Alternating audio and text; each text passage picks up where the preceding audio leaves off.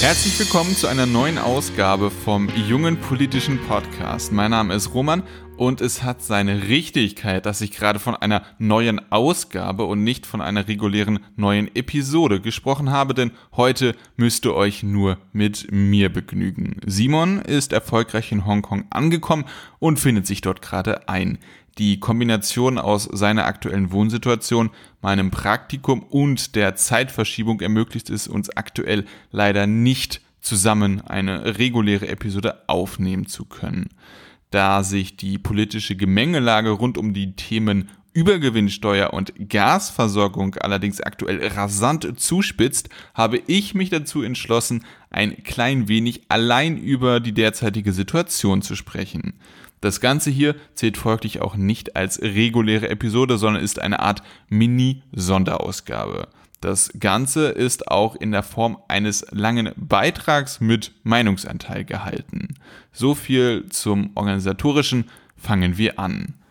Der russische Angriffskrieg auf die Ukraine verursacht weiterhin unermessliches menschliches Leid. So sind beispielsweise am Donnerstag dieser Woche laut ukrainischen Angaben mindestens elf Menschen bei einem russischen Raketenangriff auf die ostukrainische Stadt Kharkiv gestorben. Denjenigen, die ein Interesse an der aktuellen militärischen Lage haben, empfehle ich die Frontübersicht der Süddeutschen Zeitung, welche ihr in der zweiten Quelle meines Beitrags finden könnt. So groß das Leid der Menschen in der Ukraine auch ist, müssen wir nichtsdestotrotz auch auf die wirtschaftlichen Verwerfungen in Deutschland blicken.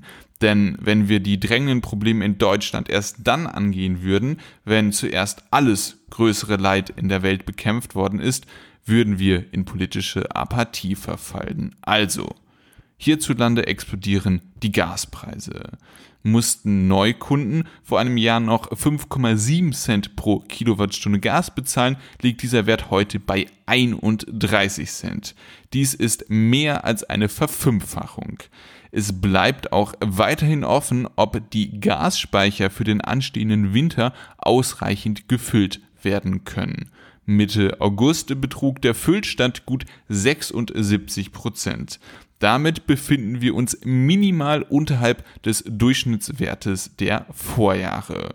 Ob wir die letzten verbleibenden Prozentpunkte Füllstand erfolgreich meistern können, bleibt weiterhin offen. Erst am Freitag dieser Woche kündigte Gazprom eine weitere temporäre Abschaltung von Nord Stream 1 an.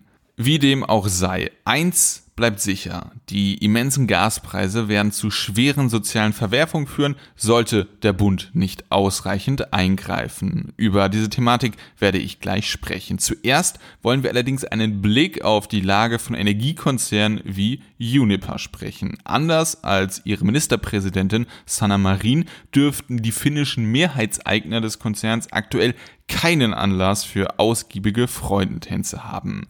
Bei dem kürzlich vorgestellten Halbjahresbericht meldete der Energiekonzern einen Verlust von satten 12 Milliarden Euro an, der perspektivisch noch steigen wird. Der Konzern Uniper, welcher immerhin der größte deutsche Gasimporteur ist, hatte auf billiges russisches Gas gesetzt und muss nun zu horrenden Summen Gas an den Weltmärkten nachkaufen, um die Lieferverträge mit seinen Kunden zu erfüllen. Zu den Kunden Unipers gehören beispielsweise mehr als 1000 deutsche Stadtwerke. Folglich ist Uniper systemrelevant. Sollte der Konzern pleite gehen und seine Verträge nicht mehr erfüllen können, müssten die Stadtwerke neue Lieferanten suchen. Dies wiederum würde die Stadtwerke empfindlich treffen. Im besten Fall müssten die betroffenen Stadtwerke neue Lieferverträge abschließen und die nochmals gestiegene Mehrkosten an die Kundinnen und Kunden weitergeben. Wie gesagt, das wäre der beste Fall. Im schlechtesten Fall finden die Stadtwerke auf die Schnelle keine neuen Lieferanten und oder geraten selbst in die Insolvenz. Folglich ist es komplett nachvollziehbar, dass der Bund aushelfen will, ja eigentlich sogar muss. Nichtsdestotrotz lohnt sich der Blick in die Geschichte, denn der Konzern Uniper steht symptomatisch für eklatanten Lobbyismus und Fehler in der deutschen Energiepolitik. 2002 hatte der Konzern E.ON Interesse daran angemeldet, den größten deutschen Gasanbieter Ruhrgas zu übernehmen. Sowohl das Bundeskartellamt als auch die Monopolkommission äußerten massive Einwände. Nichtsdestotrotz wurde der Übernahme mit Hilfe einer Ministererlaubnis über den Kopf der Wettbewerbshüter hinweg von der Regierung Schröder zugestimmt. Genauer gesagt wurde das Projekt von Wirtschaftsminister Werner Müller und seinem Staatssekretär Alfred Tacke durchgewunken. Sowohl Müller als auch Tacke wechselten kurze Zeit später in hochrangige Führungspositionen der entstandenen Unternehmen, deren Entstehen sie durch ihre umstrittene Entscheidung erst ermöglicht hatten. Ein Unternehmen, das infolge des Zusammenstoßes entstand, ist Uniper.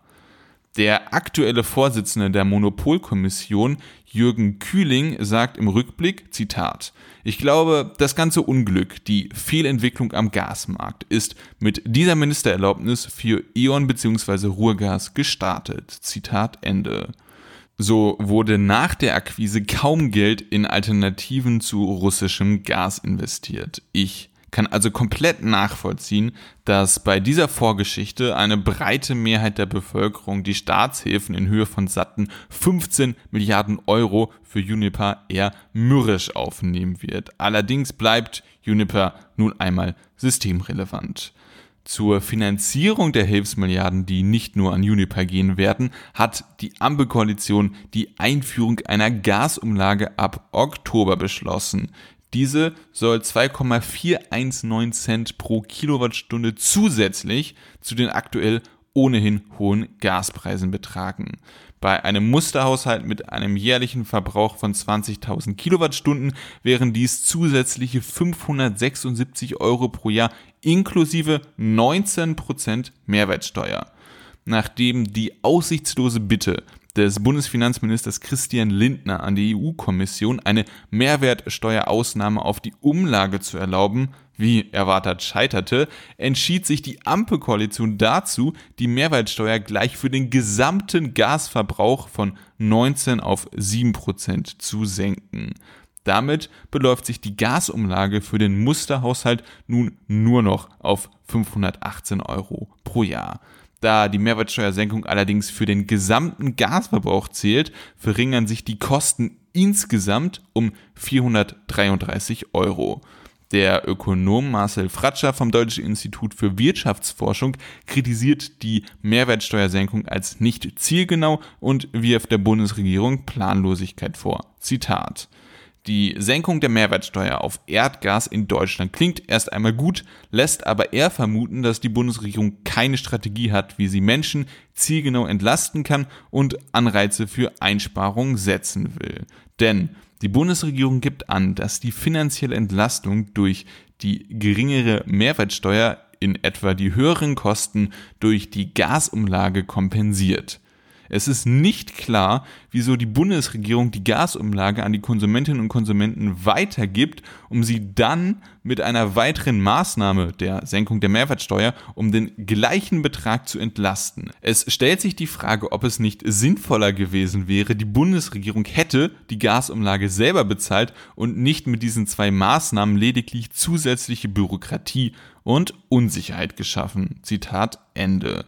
Des Weiteren sprach sich der Ökonom für ein Energiegeld von 100 Euro pro Monat für einen Zeitraum von 18 Monate an Haushalte mit niedrigem und mittlerem Einkommen aus. Ich persönlich favorisiere ja einen Zuschuss, der mit der Einkommensteuer verrechnet wird und deshalb progressiv wirkt.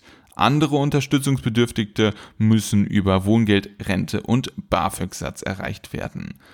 Die Ökonomen Sebastian Dulien und Isabella Weber setzen dahingegen auf einen Gaspreisdeckel. So schreiben sie in ihrem Leitartikel für die Zeitschrift Wirtschaftsdienst Folgendes zu dem Konzept eines Gaspreisdeckels.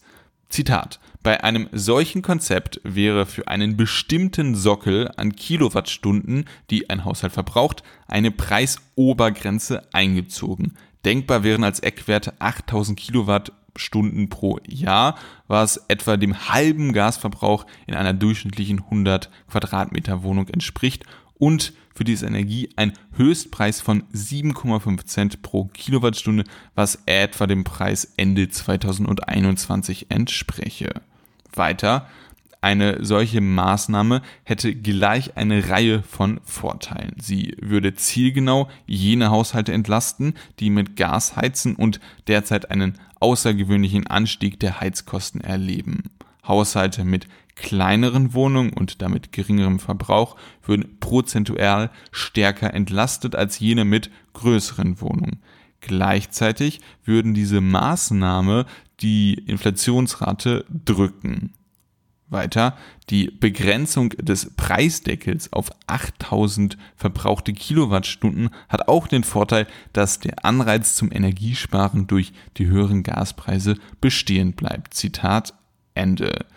Wie man das Blatt auch dreht und wendet, muss festgehalten werden, dass der Bund große finanzielle Summen wird aufbringen müssen. Eine häufig genannte Finanzierungsquelle für diese Zahlung ist die Einführung einer Übergewinnsteuer. Schließlich haben Energieriesen wie BP, Chevron und Exxon ihre Gewinne seit Ausbruch des Ukraine-Kriegs verdoppelt und teilweise sogar verdreifacht. Auch RWE hat seine Gewinnprognose von 4 auf 5,5 Milliarden Euro angehoben.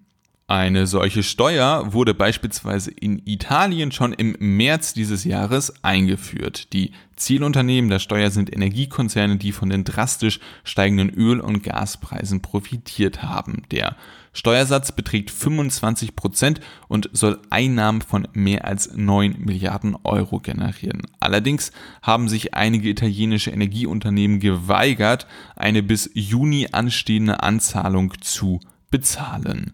Die EU-Kommission hatte die Einführung einer Übergewinnsteuer öffentlich nahegelegt und Länder wie Spanien, Belgien, Österreich und Frankreich verfolgen aktuell schon Pläne, diesen Vorschlag umzusetzen. Auch Großbritannien hat vorgelegt. Dortige Öl- und Gasproduzenten müssen nun nicht mehr 40, sondern 65 Prozent Steuern bezahlen. Ein häufiger Kritikpunkt in der deutschen Debatte moniert, dass die Einführung einer Übergewinnsteuer die Büchse der Pandora im Hinblick auf die Aneignung von exzessiven Gewinn öffnen könnte. Innovative Unternehmen würden dafür bestraft werden, den Konsumentinnen und Konsumenten ein beliebtes Produkt zu verkaufen. Häufig wird das Beispiel BioNTech genannt. Das Unternehmen hatte durch seine innovativen Impfstoffe Milliardengewinne gemacht. Allerdings hinkt dieser Vergleich meiner Meinung nach enorm, da BioNTech tatsächlich ins finanzielle Risiko gegangen ist und innovativ war. Dahingegen war dies bei den Energiekonzernen nicht der Fall. Diese haben einfach ihr altbekanntes Geschäftsmodell fortgesetzt und ihre Übergewinne fast ausschließlich aufgrund der Energiekrise verzeichnen können der Einführung einer Übergewinnsteuer könnten in Deutschland, wie sollte es anders sein, juristische Hürden im Weg stehen. Till Meigmann von der Universität Passau argumentiert, dass eine Übergewinnsteuer gegen den Gleichheitssatz des Grundgesetzes verstoßen würde. Dieser Satz besagt, dass Gleiches gleich und Ungleiches ungleich behandelt werden muss. Für dieses Prinzip gäbe es drei vom Bundesverfassungsgericht anerkannte Ausnahmen, sogenannte Lenkungszwecke, Vereinfachungszwecke und Steuermissbrauchvermeidungszwecke. Keiner dieser drei Ausnahmen würde im Fall einer Übergewinnsteuer Anwendung finden. Die Taz Wirtschaftsjournalistin Ulrike Herrmann macht dieses Argument etwas plastischer. Auch Hersteller von Wärmepumpen und Photovoltaikanlagen sowie die deutschen Autokonzerne erfreuen sich aktuell an Extragewinnen. Will man die Energiekonzerne zusätzlich besteuert, müsste man auch an diese Branchen ran und sie belasten. Die Einführung einer Übergewinnsteuer dürfte also in Deutschland alles andere als trivial sein. Wenn Lindner an der Schuldenbremse festhalten und möglicherweise auch noch seine regressiven Steuersenkungen durchsetzen will, sehe ich auch für eine ausreichende Unterstützung der unteren und mittleren Einkommen bei der Bewältigung der horrenden Gasrechnung schwarz. Wenn wir ehrlich sind, ist dies allerdings nicht so überraschend, wie es einige auf Twitter und anderen Kanälen darstellen. Schließlich sind Lindner und seine FDP genau dafür gewählt worden. In diesem Sinne macht Lindner einen guten Job.